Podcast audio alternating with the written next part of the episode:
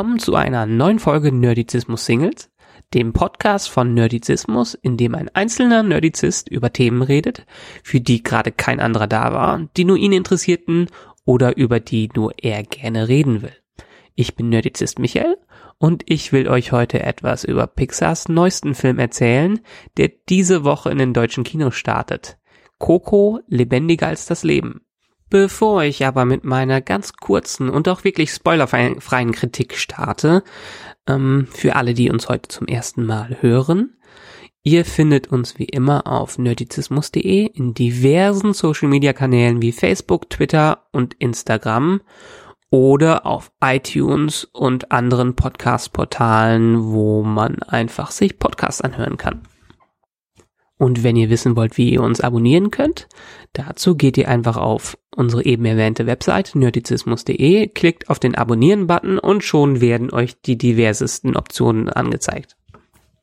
Tja, aber wie gesagt, in diesem Podcast geht es um eine kleine, kurze, spoilerfreie Kritik zu Pixars neuestem Werk Coco lebendiger als das Leben, der diese Woche in den deutschen Kino startet und das schafft, was Pixar in seinen Anfangsjahren noch mit jedem neuen Film verbracht hat. Das Potenzial zum Klassiker zu werden. Pixar Standing als Nonplusultra der Animationsbranche musste mit den Filmen der letzten Jahren ja immer wieder etwas hinterfragt werden. Nach dem 2010er Glanzstück Toy Story 3 konnte eigentlich nur der brillante Alles steht Kopf den rigorosen und eigentlich unverschämt hohen Qualitätskriterien von Pixar standhalten, die sich das Studio wirklich in den letzten 15 Jahren selbst aufgebaut hat. Und unter den acht Filmen, die im Studio seit 2010 erschienen sind, befanden sich auch gerade einmal drei neue Werke. Die restlichen fünf Streifen waren allesamt Sequels. Und mal abgesehen vom eher beschämenden Cash Grab, der Cast 2 war, fühlten sich Filme wie Merida oder Findet Dory zwar gut an. Doch am Ende war da immer wieder das Gefühl, dass entweder ein Quäntchen zum Klassiker fehlte oder dass man das alles irgendwie schon mal gesehen hatte. Aber dieses Quäntchen, das dem Sahnehäubchen wirklich die Kirsche aufsetzt, ist mit Coco endlich wieder gelungen. Für wie lange? Ich weiß es nicht. Aber zumindest für einen kleinen Moment schafft der Film das, was X Sequels und zwischendurch einzelne Filme nicht hinbekommen haben. Einfach einem Film eine Seele zu verleihen, einen Tiefgang und eine Herzlichkeit in Story und Charakter zu finden, den wir bisher von großen Filmen, von großen Pixar-Filmen wie Ratatouille oder Wally -E noch kennen. Aber worum geht's eigentlich in dem Film? In Coco heißt der Hauptcharakter nicht Coco, sondern Miguel, ist zwölf Jahre alt, lebt in Mexiko und träumt davon, wie sein Idol, der legendäre Singer-Songwriter Ernesto de la Cruz, mal Musiker zu werden. Kleiner Haken an der Sache. In seiner Familie ist seit mehreren Generationen jegliche Art von Musik verboten. Deswegen nimmt Miguel wütend am Tag der Toten, reist aus, um am Talentwettbewerb im Dorf teilzunehmen und unter Beweis zu stellen, was er kann. Tja, leider landet er bei dem Versuch versehentlich im Land der Toten und muss nun bis zum Sonnenuntergang, äh, Sonnenaufgang versuchen, den Segen seiner musikverachtenden, verstorbenen Familienmitglieder im Reich der Toten zu bekommen, um nicht à la Marty McFly in Zurück in die Zukunft sich aufzulösen und nur noch als Skelett in diesem Reich rumzurennen. Dabei wird er von einem Tunichtgut-Skelett begleitet und seinem Straßenköter, den er aus dem Reich der Lebenden mitgebracht hat, Dante. Was darauf folgt, ist ein Film mit ganz viel Herz und vor allen Dingen ein kurioser und echt brillant visualisierter Trip durch das fantasievolle Land der Toten. Gut zugegeben, die Story, die ich jetzt nicht vorspoilern will, deshalb habe ich jetzt auch wenig erzählt, ist einigermaßen voraussehbar und wird sicherlich keine Preise gewinnen. Was wie immer aber bei Pixar zählt, ist der Weg zum Ziel und wie die Charaktere diesen bewältigen.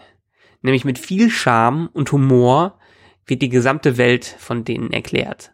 Sei es jetzt ein totenreich eigener Talentwettbewerb, in dem auch schon mal der ein oder andere Schädel den Körper wechselt, oder die Regeln generell, äh, wie man auch im Land der Toten sterben kann. Es klingt jetzt morbide, wird aber immer kindgerecht und liebevoll inszeniert. Miguel, die Hauptfigur, ist dabei sowohl für Erwachsene als auch Kinder die ideale Identifikationsfigur, die einfach dem Zuschauer zeigt, wie wichtig zwar die Familie, aber auch die eigene Selbstverwirklichung sein kann. Hector, sein Kumpane da im Reich der Toten, äh, der versucht wiederum nicht vergessen zu werden, weil genau das dazu führt, dass man im Reich der Toten wieder stirbt oder verschwindet, agiert dabei stets als gewitzter Sidekick, der sich nicht entscheiden kann, ob er nun sich selbst oder Miguel helfen soll. Und Dante, der Hund, den viele vielleicht schon aus diesem kleinen vorfilmartigen Trailer Dantes Lunch kannten, äh, gibt den typischen Comic Relief. Und auch jedes andere Mitglied der lebenden und toten Großfamilie, die hier gezeigt wird, fühlt sich durchweg sinnvoll und gut durchdacht an. Optisch spielt der Film sowieso in seiner eigenen Liga, nur alles steht Kopf, kann diesem Feuerwerk von Farben und Formen eigentlich noch standhalten. In der Hinsicht ist er sowieso immer auf Pixar Verlass. Wie auch im Original Dia de, de los Muertos. Ich kann kein Spanisch, deshalb Dia de los Muertos, richtig? Keine Ahnung. Er blüht Mexiko hier in Girlanden, Feuerwerken, Feuerblumen und Kerzen. Ähm, ob das Ganze auch mit genug Feingefühl gegenüber der mexikanischen Kultur umgesetzt wurde, kann ich jetzt nicht bewerten, sondern vertraue da einfach mal auf Pixars Kompetenz. Es fühlt sich jedenfalls nicht so an, als ob jemand irgendwie auf die Füße getreten werden würde. In Mexiko selber ist der Film übrigens schon ein absoluter Erfolg. Ist, glaube ich, der erfolgreichste Animationsfilm aller Zeiten da. Musikalisch fischt Pixar hier ein klein wenig in Disney-Gewässern. Denn die Musik ist wirklich an jedem Punkt des Films passend zur Story ein wichtiger Faktor, der nicht nur für kleine Ohrwürmer sorgt, sondern auch für einige der emotionalsten Momente.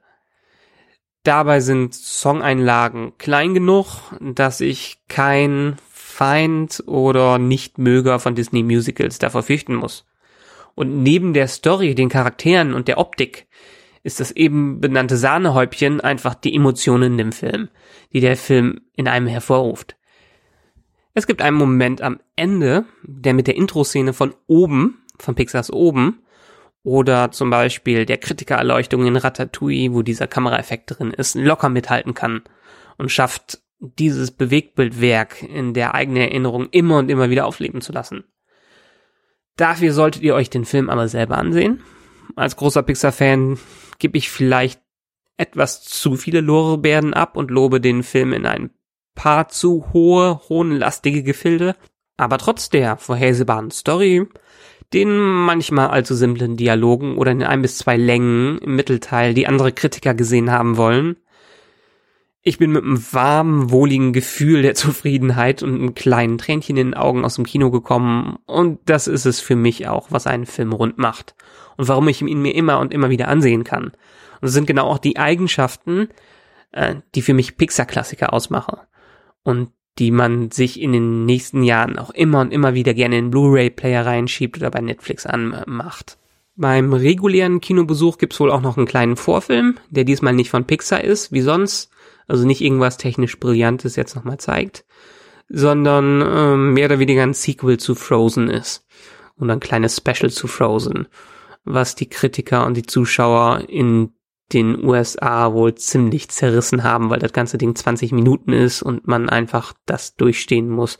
Und alle, die Frozen sowieso nicht mochten mit ihrem ganzen Musical-Zeug, also ich mochte den Film sehr gerne, ähm, sind wohl sehr enttäuscht davon und können sich vielleicht 20 Minuten vorher nochmal auf Toilette begeben oder erst 20 Minuten später äh, im Kino einfinden.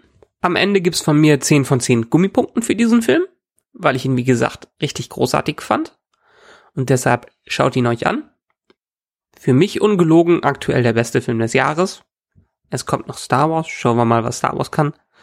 Aber wie gesagt, schaut ihn euch an und hört euch im besten Fall auch wieder unseren Podcast an in den nächsten Folgen Nerdizismus, wenn wieder die anderen dabei sind oder wieder irgendeine andere Nerdizismus-Single-Folge dabei ist. Ich hoffe, es hat euch Spaß gemacht und sagt uns doch in den Kommentaren, wie ihr den Film fandet, wenn ihr schon drin wart oder noch reingehen wollt und euch vielleicht sogar darauf freut. Oder schreibt uns, wie euch diese Episode gefallen hat oder ob euch die Episode nicht gefallen hat. Negative Kritiken sind bei uns auch immer gern gesehen. Jegliche Kritiken, jegliches Feedback folgt und schreibt uns wie auch immer.